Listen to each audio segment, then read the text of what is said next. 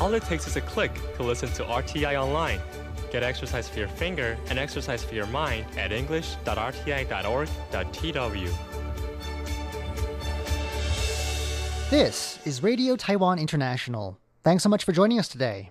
Up ahead this hour, it's Lights, Camera Asia, and In the Spotlight. But first, we start things off today with Here in Taiwan.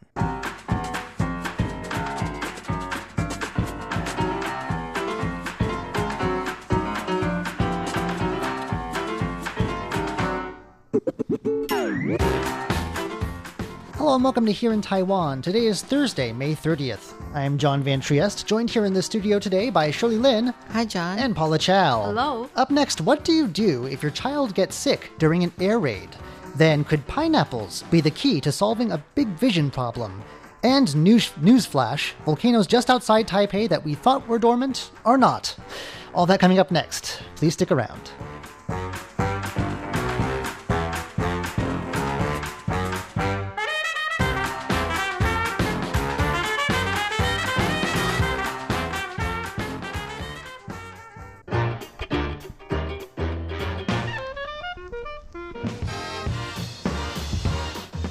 Well, I believe today is the last day of the Wan An air raid drills, and they happen, I think, every year. And basically, what happens is it's an air raid drill, as the name suggests, but um, it doesn't all happen at once. Over the course of about a week, different parts of Taiwan take it in turns to conduct this drill, so it's sort of staggered re- by region. Uh, in Taipei, we had it on Monday, wasn't it? Was it Right, Monday? it's Yes. on Monday from So- 1.30 to 2 p.m. So in our case, it was half an hour. It was all of northern Taiwan, and you can't go outside really if you're on the streets as a pedestrian and you forgot for some reason. Um, you have to take shelter. You can't keep going towards wherever it was you were going. Any cars on the road have to pull aside to the shoulder and stop. No one's allowed to be out if you ignore orders to get into shelter or pull over. You get fined. But what if there's an emergency during that half hour? Right. This happens to a father who lives in Hsinchu city because um, his um, boy, his, a, a toddler, um, was not well. uh, Didn't feel well on Monday afternoon. So at 1.50 um, p.m., so he rode a motorcycle. He took his boy to a hospital. But it happens, it happens to be that was um, the air raid drill um, 10 minutes 10 minutes to go. Yeah, 10 minutes to go. So he didn't know what to do, but he just, you know, he he jumped onto his uh, a motorcycle. And fortunately, the policeman on the road said, well, we can help. And so uh, actually, a policeman um, drove a police car in front of the motorcycle. Clearing so the way. actually clearing the way for uh, this father. And the father was really happy happy and uh, he was extremely grateful because it, it took the father three minutes to get to the hospital. So it's really great. And and then after that he um, posted a thank you note online. And over a thousand web users said well you know our policemen are really great i mean um, our hats off to them Right. so I guess that if there's emergency, you can you It's an can. exception. That's It good is to know because I, exception, I- right? I guess yeah. that was always in the back of my mind. What if something really crazy happens in this half hour and you can't go anywhere or do anything? Right. What are you supposed to do then? But I guess there are exceptions.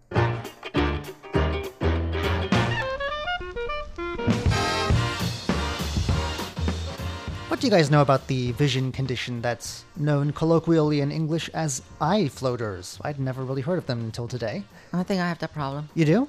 Yes, I'm getting old. well, it does say in this article that it can happen with age. Uh, it's caused by age-related changes, but you're not. Surely, come on. oh well, hey, I've been wearing glasses since I was first grader. Well, it says that uh, there's a jelly-like substance called vitreous inside your eyes, and it becomes more liquid with age, and it shrinks, and microscopic fibers form inside and clump together. And basically, to cut a long story short, you get shadows on your retinas, and you can see them as little like floating spots. I guess. yes, I'm looking at you with enlarged eyes because exactly that's how I, I had Well, you one time. should eat more pineapple. Oh. That's what's suggested by the results of this experiment. Uh, by the way, the results have been published already in the April edition of the Journal of American Science. Uh, this was conducted by a lot of different or- universities and hospitals, as well as the Kaohsiung government was involved too. And uh, basically, I guess because Kaohsiung, do they produce pineapples? I know the South does. Maybe they want to like sell more pineapples. anyway, they have three. They had 388 subjects with this issue. The average age was 42, and they split them into three groups and uh, gave them different uh, doses of pineapple, fixed amounts, over a period of about three months. Every day at lunch, they'd eat this pineapple, and uh, So then, and then they did a different experiment in which they divided people into based on how serious the condition was, what how many spots they could see. There were some that only had one, and others had multiple of these so-called floaters, and they gave them all the same amount of pineapple over the same over a three-month period. Uh, the results are pretty promising. I think this uh, could be a good. Uh, if you have this issue, definitely go out and buy a pineapple now because they found that um, only 35% of the people who took part in one of the groups, the test groups in this first experiment, still had them, which means that 70%, more than 70% actually, had, had noted some kind of improvement at some degree. Uh, and then in the, in the second group of the same experiment, only 19% reported still seeing them. And I think they'd been given more pineapple in this group. So Oh, that meant that about 73% were getting better in some way. The other experiment that they did, where everyone sort of ate the same amount, seems to have also had sort of similar results. Uh, eye floaters disappeared in over half of the low pineapple group, 62% for the medium pineapple group, and almost 70% for the group that was given a lot of pineapple. So they were given them standard amounts, but depending on how serious the condition was, they upped or they increased or decreased it. Uh, they think that it could be enzymes in the pineapples that were doing it, although they note that pineapples apparently they're like a miracle fruit. I've heard you're not supposed to eat too much because of the sugar content, but you know they say in this article that enzymes or proteins that they take out of pineapples have in the past provided uh, pharmaceutical properties that such as count, countering inflammation, edema, thrombosis, and fibrinolysis. And I hope I'm saying that last one correctly.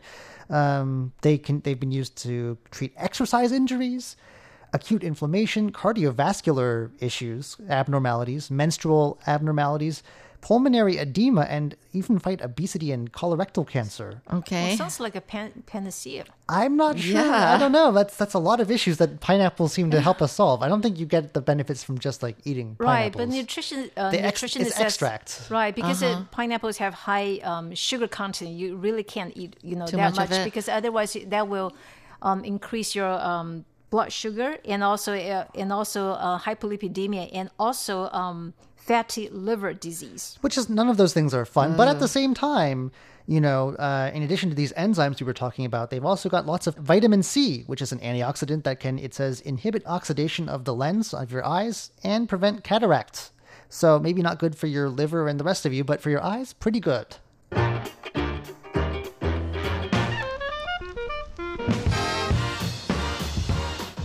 Well, this story has me looking out the window all the time. I have a, a view of this, uh, one of these, now that we know they're active volcanoes where I yeah, live. which one are you talking about? Um, the, uh, I think it's Yangmingshan. You can see it from much, much of the city. yeah, you're right. You're right. It's, a, it's the, at the heart of this national park, and of course, we always knew that it was volcanic. Um, it's pretty obvious. There's sulfur everywhere. People have known about that for centuries. People came here for sulfur. Right, but you don't think about it, you know, all the time. um, there's hot springs, and then of course there's at uh, what's that place called? There's a one place where there's an enormous fun- fumarole.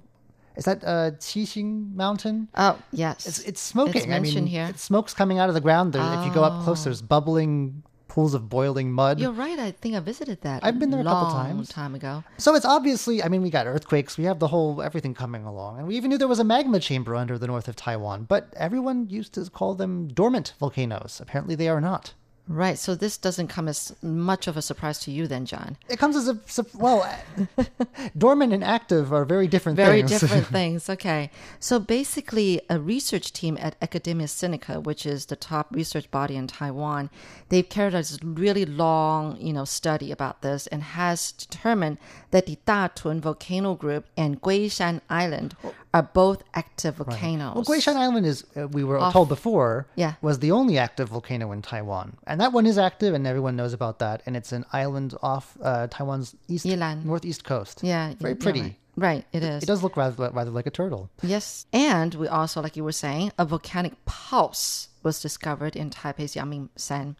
And so, it has- so, it's alive. It has a pulse. It has a pulse. So the Ministry of Science and Technology and the Ministry of the Interior they cooperate together and basically um, Lin Zhenhong, a researcher at the Academia Sinica's Institute of Earth Science, and his team set up these uh, this uh, Taiwan Volcano Observatory at Datun Volcanic Group in 2011. and uh, over at the Jinshan Nature Center in the Yangming San National Park office. Oh, all these are long names. So the team set up various real-time volcanic monitoring systems to carry out long-term monitoring of the volcanic group and also these submarine volcanoes off the coast of Guishan Island. So basically, the researchers announced that for a volcano to be active, it must have erupted within the past 10,000 years. Mm-hmm. And currently, have a magma chamber underneath. Well, I think it meets both those categories. So I guess does that make it active? Yes. Uh, well, apparently it does. Oops. The existence of a magma chamber under the crust of northern Taiwan, covering about one fourth the area of Taipei City. Oh, great. Yeah, We're on really. top of a magma One chamber. fourth, yeah. And the magma chamber under Guishan Island is 1.5 times larger than that of Datun volcanic group. Well, at least we're not on top of the biggest magma chamber. Right. And so, if a volcanic eruption were to occur on the island, it may produce a small scale tsunami that would hit the extremely flat plains of Yilan. Oh, yeah, Yilan But that's is not. pretty flat. But that's that's we're talking about That the is- island off the east coast, not Yes. the one that are not that's on top not of on Taipei. Taipei. No, no, no. If that if that were to happen, then what? Because like the city is built right up against the edge of it. we'll be in danger. We'll be in real trouble. So, um, basically, the uh, the volcanic group has found many interesting special volcano um, phenomena over the past three years, including periodic seismic activity in the Dayoukeng area on Yangmingshan. Oh, that's the place. That's, the place with the uh, Yes. fumarole that I was talking about. Right, with the bubbly thing. And then on average, a seismic event occurs once every 18 minutes, and this cycle can be repeated over the course of dozens of hours. So, uh, researcher Lin claimed that this is the first time that an animal like pulse had been detected in a supposedly That's dormant not a great way to volcano. describe a volcano. I don't know why like they say that Godzilla's gonna animal pop out of there. Godzilla. I like that. and then um, about 150 earthquakes are detected every month at the Datun volcanic group. We really don't feel any of them. No, to be they're honest. yeah, they're just below you Our know, the- human our perception human level. perception of it. And the volcanoes issue a pulse about seventy or eighty times a day, but not every day. I wonder what that means. A pulse, though. Like, does it expand and contract, or what are they talking about when they say that? Okay, it's like comparing the way earthquakes jolt the volcanic pulse back into action to the way a defibrillator shocks a heart back into rhythm. All these metaphors are confusing me now. But okay, so basically, an earthquake will happen every seventeen or whatever it was minutes or so. Yeah. A very small one, and Very that small, undetectable sends humans. that just keeps the volcano alive. Is that what they're That saying? that pulse it back to action. Clear.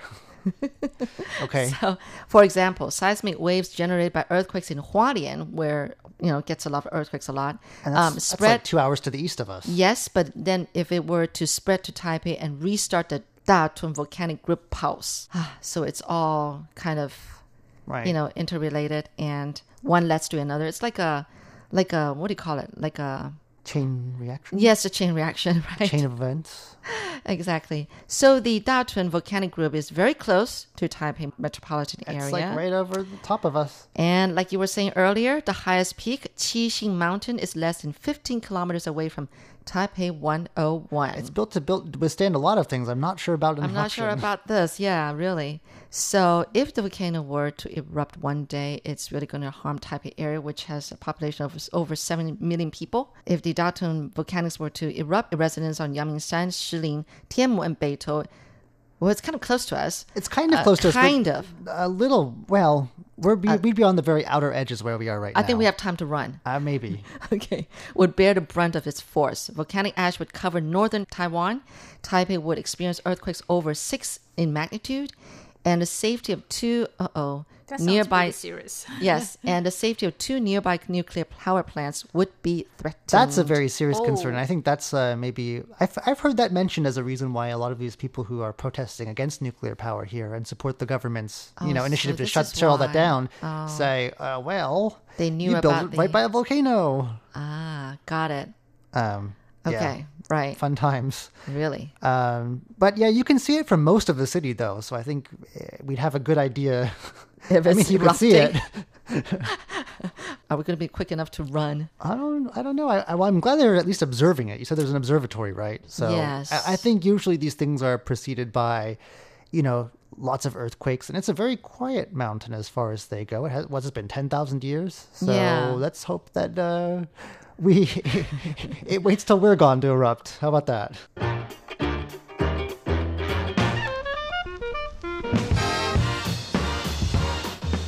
Well, there's a Taiwanese photographer who is making a bit of a splash and with a very unusual, unconventional theme hoarders. Right. He took pictures of cluttered rooms and their owners. He took pictures of hoarders well, he is 25 years old and his name is Wang Yuxiu.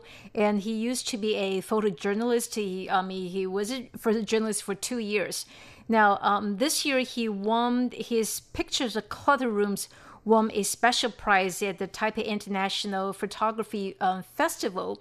And the reason why he um, took pictures of th- those hoarders because when he was in college, one time he watched a TV show about um, hoarders Is about it called Hoarders? that's, that's, a, that's a very. Yeah, about- I've seen that show before. yeah about the, the reason why you know, some people want to buy a lot of things they and they keep them keep everything and then it's just It's just buying things, it's trash and a lot of other things too that don't get ever thrown away. Right, but it's kind of hard to, to you know contact people who are willing to to be photographed. So he actually contact um, contacted thirty households, and only eight in or nine families agreed to let him to take How do you find them though? Is there like a Hoarders Anonymous really. group or a support or some kind of um, way to through get in his touch? friends and through some his social friends. welfare organizations. But anyone he um, went to um, one house is, is there's a 70 year old woman. Um, she lives alone, and the the the living room was you know was cluttered with all kinds of things, the daily goods and all kinds of clothes, and and the kitchen there are all kinds of pots and pans, everything. And then the photographer asked uh, the elderly lady, "Why do you want to buy so many?" so many things. Why do you want to keep so many things? Well, she, her answer is, well, maybe one day I will need to use all of them. And then, and he also asked him, why do you want to buy so many clothes? These clothes are for, for my children, but their uh, her children never, you know, go home and visit her. Right. So that that's kind of strange. But anyway, uh, the photographer said that those people who are hoarders not necessarily come from um, poor families. Some people whose financial situations are pretty good. For example, he uh, went to a designer's home and that designer enjoys collecting toys so in his restroom was occupied by all kinds of toys you, you you couldn't even find a place to to stand and then the photographer said he found that a lot of hoarders they they live alone and they are afraid of losing something and they don't have a sense of um, security Right. I was going to say, I don't think income comes into it. It's more of a mental state, yeah mental it? yeah i think so right Well, I mean, where can we see these photos? Are they on display somewhere?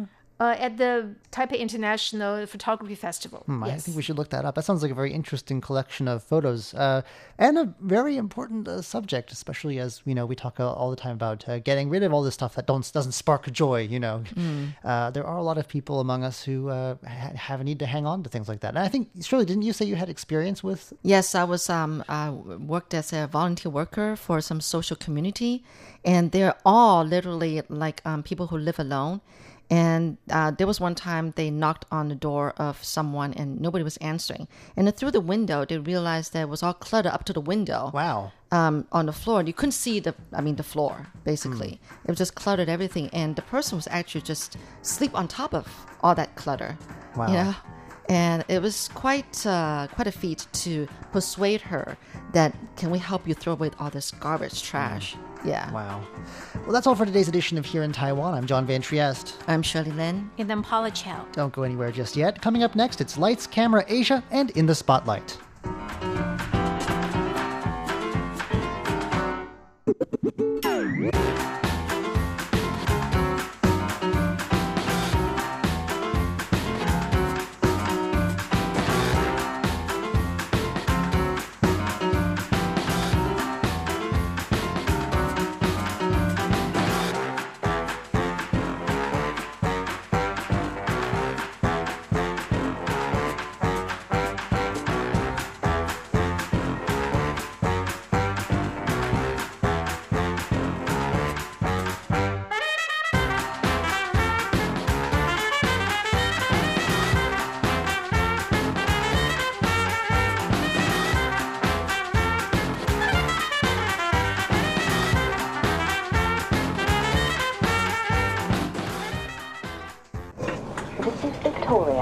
from the London Underground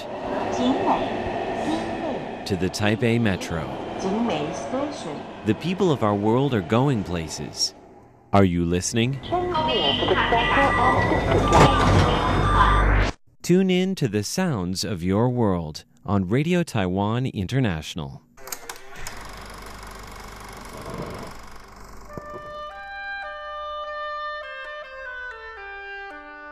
Lights. Camera, Asia. A look at Asian culture and history through the lens of cinema.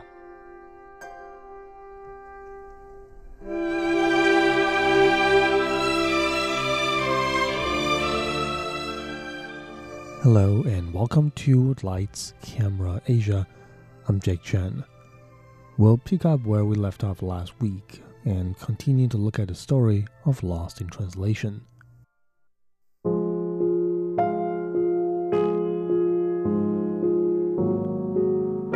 So, a quick refresher on what's happened up to this point. Middle aged American actor Bob Harris has come to Japan to endorse a local whiskey brand. He's quite lost for a number of reasons. He doesn't speak Japanese, he has no local friends, but beyond these obvious factors, Bob is lost because he feels distant from his family and he's on the downhill of his career. In a way, he has lost a sense of direction in his own life, and being in Japan only aggravated that feeling. Our second main character, Charlotte, is also an American in Tokyo. Her husband, a commercial photographer, is here to help promote a local rock and roll band.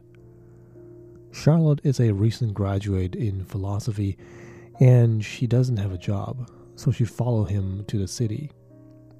The two run into each other at a bar one night and they quickly connect with each other and become friends.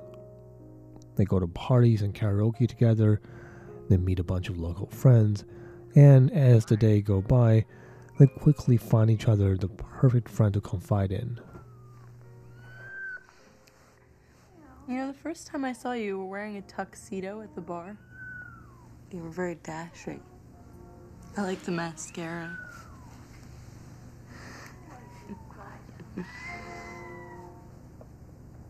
But the first time I saw you was in the elevator. Really? You don't remember? Mm, I guess you do kind of blend in, huh? Did I scowl at you? No, No, you smiled. I did. Yes, it was a complete accident, a freak. I haven't seen it since. Just that one time. Like that, but bigger. In one sleepless night, Charlotte joins Bob in his hotel room for a chat by the television. The two begin by talking about how they first run into each other, with random jokes thrown in here and there. Soon, the conversation heads to a more serious direction, as Charlotte and Bob begin to confide to each other their deepest insecurities, as well as some of the most memorable life experiences that they have each garnered in their own journeys. I'm stuck. Does it get easier? No. Yes. It gets easier. Oh, yeah? Look at you. Thanks. the more you know who you are and what you want, the less you let things upset you. Yeah. I just don't know what I'm supposed to be. You know? I tried being a writer, but I hate what I write. And I tried taking pictures, but they're so mediocre, you know, and every girl goes through a photography phase. You know, like horses. You know, take uh, dumb pictures of your feet. We can see that as a young woman looking ahead in her life, Charlotte is quite directionless. Beyond her youth and the absence of a career, one other major element that causes her insecurity is her marriage. By her own account, she's a fresh college graduate but has already been married for two years. Now, this means she got married when she was nearly 20, a time when she was presumably even less clear about her own identity than she is now. A lost young woman like her needs a support system, and naturally, the best people to provide that for her is, or at least should be, her family members. But like we saw in the first half of the movie, both her husband and her mother don't seem to care much about what she has to say. When Bob starts talking, it is clear that although he faces a different set of problems, he somehow reaches a similar point in his life when he feels left behind and directionless. Here is him talking about his marriage and how that has changed over the years. We used to have a lot of fun.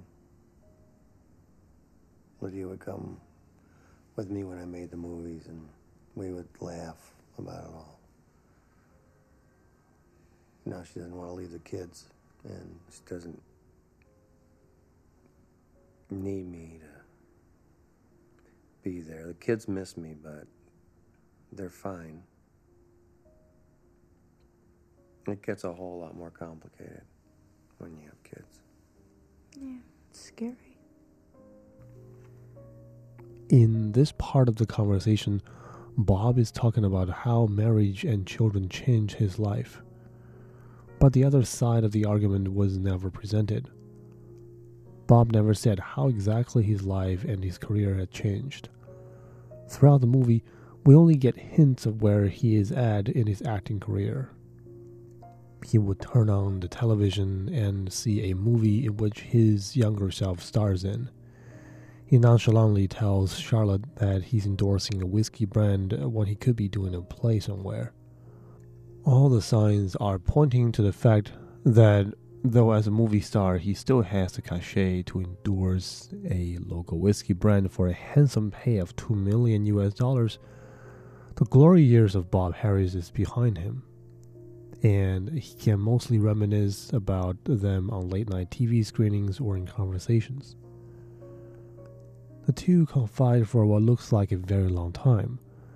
The camera shows them first sitting by the bed, then lying next to each other on the bed.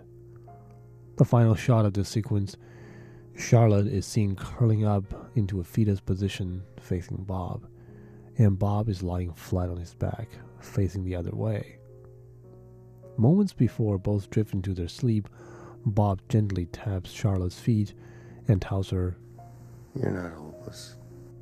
This is a minor but very, very important detail.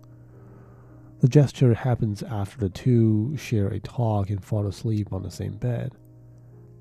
It is clearly a very intimate setting, and traditionally, this is where murky friendships cross into a romantic, physical relationship. But in this case, the connection between Charlotte and Bob remains non physical and hard to define. The nature of this connection gets even more complicated when Charlotte found out that Bob had a one night affair with a singer who is closer to his age. This is a conversation they had moments after. Well, she is closer to your age. We could talk about things you have in common, like um, growing up in the 50s. Maybe she liked the movies you were making in the 70s when you still were making movies. Wasn't there anyone else there to lavish you with attention? Clearly, Charlotte is affected by this discovery. One might even say that she's jealous, and Bob didn't respond kindly to her verbal jab. The two are emotionally invested in each other, and they're clearly more than friends. And there's a sense of unspoken romantic interest between them enough so that Charlotte couldn't quite stand Bob being involved with someone else. This romantic undertone boils quietly throughout the film, and towards the end, the feeling finally surfaces when the connection is about to end. After his campaign is done, Bob is scheduled to head home to the United States, and in this film, he and Charlotte greet each other goodbye on no less than five occasions. They first meet each other just outside the hotel during a fire drill. The night before Bob takes off, the two meet at the bar downstairs. Bob shakes Charlotte's hands and he says, Moments later, the two share an awkward goodnight kiss in the elevator going up. Bob reaches over and kisses Charlotte. He didn't know how to respond other than to lean in. Both know this could be the final time they meet each other, therefore, they were at the moment where both want to say something but couldn't quite utter a word. Bob misses his stop, and after they share a second goodbye kiss, Charlotte greets him goodbye and walks out. Bob gazes out the elevator, his eyes fixed with longing and a sense of loss. The next morning, moments before he's scheduled to head to the airport, Bob calls Charlotte's room and leaves her a message asking for his jacket. Charlotte, I'm down in the lobby and I'm leaving now. Um, I was calling to see if you still have my jacket. If you could bring it down, but you're not there, so this is goodbye. Clearly, the jacket isn't what he's really after, but he's visibly excited when Charlotte comes down to meet him. The two once again share a moment of awkward silence. Bob cracks a joke, and they bid each other goodbye for what both think will be the final time. But no, there was one more surprise that they have for each other. While riding in the cab to the airport, Bob spots Charlotte walking in the crowd. He hops out of the cab and runs up to her. Charlotte turns around and gives him a smile. The two embrace each other, and Bob whispers something in Charlotte's ear. Hey, you.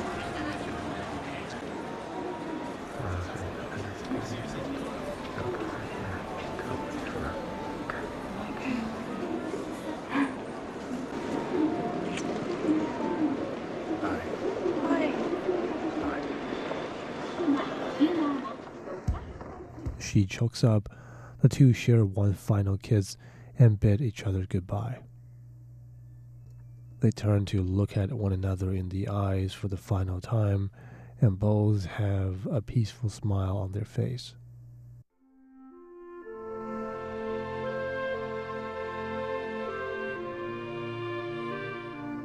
Lost in Translation is one of my favorite movies for its beautiful depiction of two lost souls in different stages of their lives.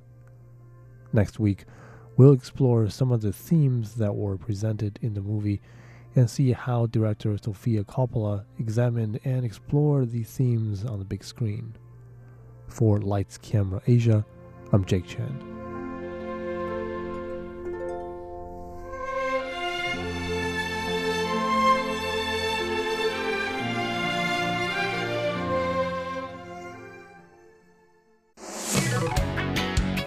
Ladies and gentlemen, here's Shirley Lin with In the Spotlight.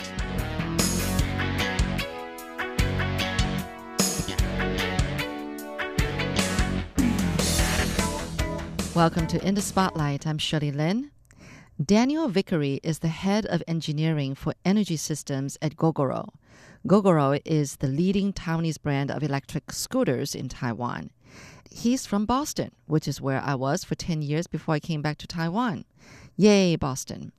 Anyway, he has a Taiwanese wife, and when he decided to move to Taiwan, he wanted to make sure he got a job that would be meaningful, like make an impact on society.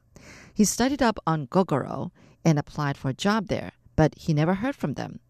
Then he attended one of their events and he got talking to someone who he thought was one of the sales at Gogoro. It turned out that it was the founder of the company, and Daniel finally started working there. Daniel really cares and knows a lot about energy and environmental issues. I was asking him how he felt about the environmental efforts that Taiwan has been doing. The last thing I said last week was how beach cleaning doesn't really do the thing. He continues with that today.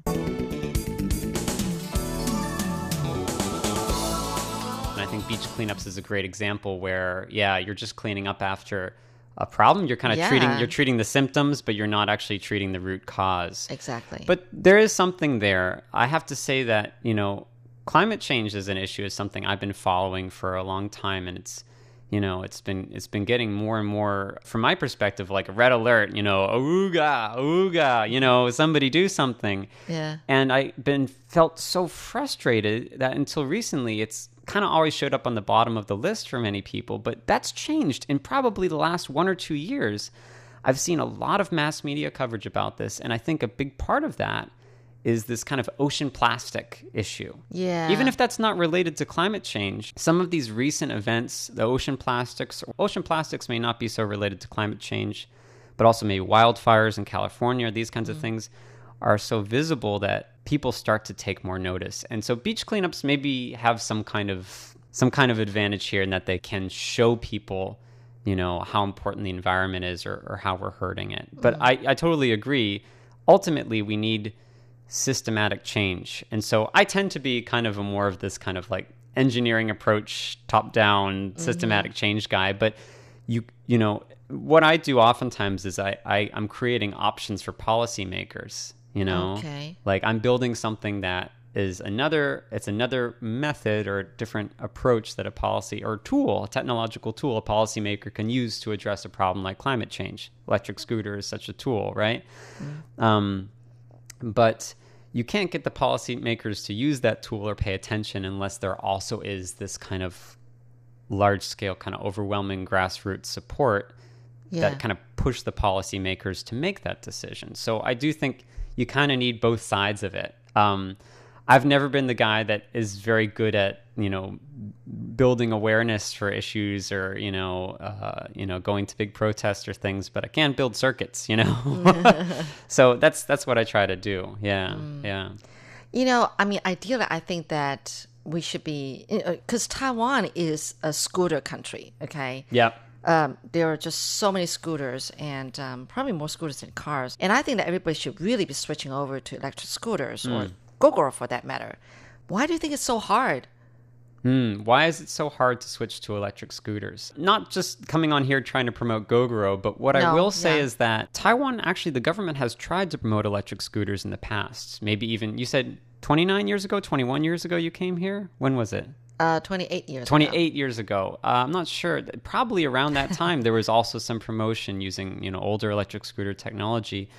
And there's been a few iterations of this, and they've never really caught on. And what we kind of notice is that one of the reasons for this is not the electric scooter itself; it's it's the infrastructure to support it because we don't have charging stations or we don't Oh, have. a- yeah, that was an issue, yes. Yeah, and so But that's not a problem anymore. well, it's not, a problem anymore, but I think it's because Gogoro has kind of changed this. We have, you know, this kind of battery swapping system, and I'll very quickly explain it for anyone who hasn't seen it. You know, instead of charging the battery, you go to a, a, a kind of station, and the station has a bunch of batteries that are already charged. And so Right. when you bring your battery there, you put in your battery that's all used up, and you take a fresh battery.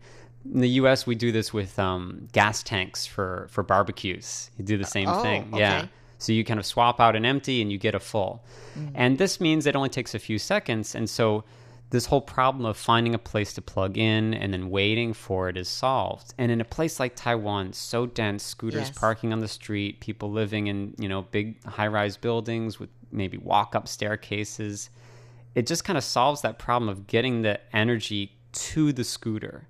So, in my opinion, the problem was never really the scooter itself. The scooter was fine. It was the infrastructure to support it. Mm. And now we've built out, you know, over a thousand of these stations. There's more Yeah. than the gas stations in Taipei. And so we've seen the market share of Gogoro, not not just in the electric scooter world, but in terms of all scooters sold in, the, in this kind of power class, hmm. go from, a, these are rough numbers here, from nothing to about 10% in the hmm. ma- in the course of three or four years. I really do attribute that to the fact that we had there's an infrastructure to support it, and that is actually what I do at Gogoro. So I don't. We have two engineering teams at Gogoro. One designs the vehicle, and one designs this energy infrastructure. And, And the energy infrastructure, that's what I do. This Right. battery pack and the battery swapping station and all the you know all the bits, software, hardware related to that. Yeah, Cool, cool. yeah.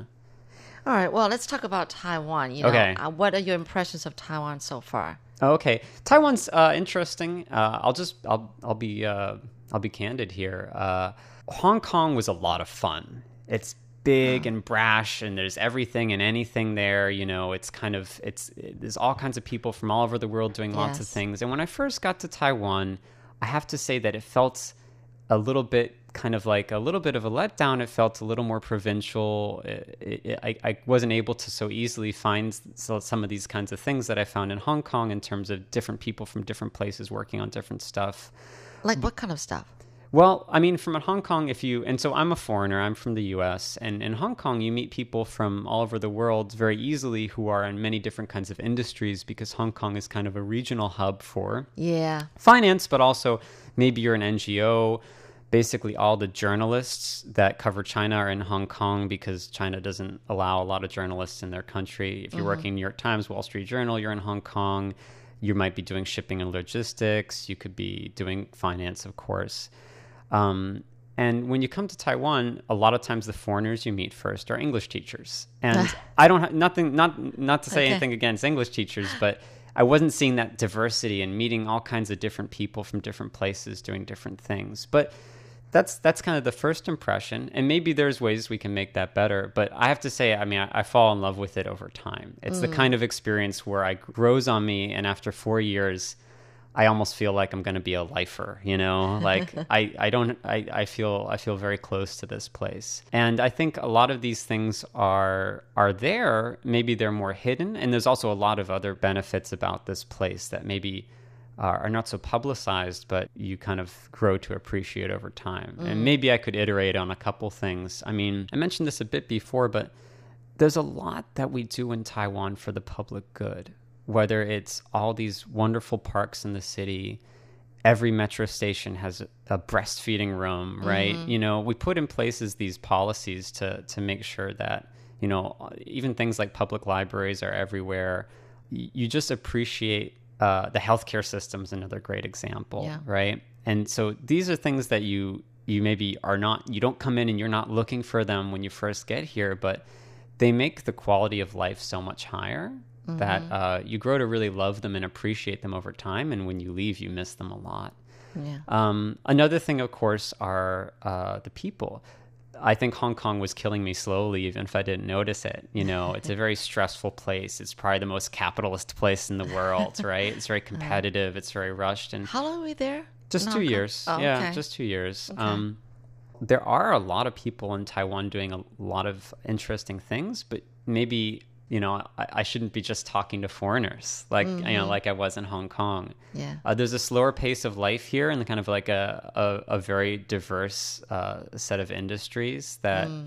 Uh, you know that ranges from the very rural and the east coast to you know industrial and, and central central Taiwan to high tech in Hsinchu and Taipei, and uh, so you can you can meet a lot of people doing a lot of different things here. It's not so you know urgently competitive. It's not so stressful. I find that lots of people I meet are very open and welcoming to invite me to participate in whatever it is they're working on, whatever kind of project they're working on. That's that's something I love, and it's a culture I see reflected in my workplace as well. You know, I'm an engineer, but if I have an idea about marketing or about finance or something, all the people there also are very willing and open to hear my idea and maybe start some project together. Uh-huh. Yeah. You're listening to In the Spotlight with Shirley Lin. Well, I'm sure that you know you've only been here four years, but th- these four years, I think definitely there's been a lot of change and Sure. a lot of that modernization in all aspects in Taiwan. I thought that all this change that coming in Taiwan is to do with the change in time, and I think that's sort of like it made me think that well, that's how the world is changing. It's like there's a lot of entrepreneurs, a lot of people who just you know do whatever they want to do with just a laptop and they can just do anything. They don't have to have a real, you know, physical office or something like that. Anyway, these are just my feelings. you Sure. know. Well, uh, Yeah. you're absolutely right. There's been enormous growth in the entrepreneurial scene, even in the Mm. time that I've been here, even just four years that I've been here. I can certainly speak to this, uh, including in electric vehicles, but in all kinds of areas. And uh, I mean, I know that the government is doing more things to try to relax the environment for people from different places to come in and, and join Taiwan's workforce it's certainly it's not as big as somewhere like Silicon Valley, but you know what? The other benefit of that is that the entrepreneurial community here is also very tight. You know, it's very Mhm. supportive, Yeah. and a lot of people know each other.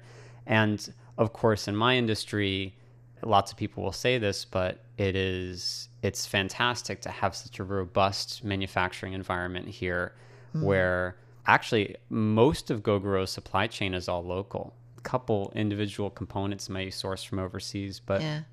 if I need to s- visit any kind of supplier, Uh-huh. it's usually just a you know a drive or a, a high speed rail trip. So Wow. that's also one of the original reasons I came to Asia. Actually, is for Uh-huh. this. You know, eh, the the traditional kind of environment in Silicon Valley. If you're a hardware engineer, is you draw your you know you make your drawing or your schematic and you know you send it off to China and it comes back right all made and you have no idea how it happened. You know, and so coming here, one of the big goals for me was just to get closer to that process. How do we turn you know an idea into a physical thing? Well, there are a lot of fab labs. More and more, and in Yeah, places you wouldn't up. expect. Uh, you, know, like cafes and things. like exactly. Yeah, yeah, yeah. I, I'm sure part of it is because it's it's all global trends, Mhm. right? Yeah, I think Taiwan is catching on, but slowly. In some respects, but I would say, you know, I find that Taiwan, in some ways, is far more advanced than other places, and maybe some things are slower. But a lot of times, I think maybe it's just that we don't we get used to the things that are more advanced or we take them for granted. A lot of people talk about healthcare system and this is maybe not so much about the mechanics but as an engineer looking at the technology that I have this IC card that I can use to check into my appointment and all of my medical records are associated with that and will get Mhm. sent to the doctor when I check in. You know, that's a marvel. Back in the US, they're still, you know, mailing paper files between Seriously? doctors' offices. Yeah. Seriously? Yeah, Oh, they're, they're trying to electrify this now. Yeah, Oh, but finally, huh? but you know, there's a lot of things like that that Taiwan's make is is really exemplary in, and I also think what I do at Gogoro is an example as well. We have the world's biggest battery swapping network. We have the only battery swapping network with complete coverage of an entire country here in All Taiwan. right. It's a, it's really an example, and I have to say that we have investors or partners, or other other foreigners, come here to Taiwan and they see what we've built with Gogoro, and at first they see it, they think it's some kind of demo or some kind of Uh-huh. prototype, and when we show them that there are hundreds of thousands of scooters like this. And they're using the, the battery swapping network every day. They really are blown away. They Yeah. can't believe this actually exists. Uh-huh. So, you know, we can feel proud in Taiwan to have made these kinds of things that are exemplary, you know, That's and world class. Yeah. Yeah. Well, it's been so much fun talking to you, Daniel. Mm. Thank you. Oh, yeah, and you're Um, good luck with your work at Gogoro. I'm sure it's going to continue to do great. I hope to see more and more people, you know, ride Gogoro. I think that's the way to go. You think you're here to stay for good in We'll Taiwan? see. I got no plans to leave. we'll keep going for now. Yeah. Oh, great. Well, we need people like you. All right. Thanks. Thanks, Daniel. Thank you.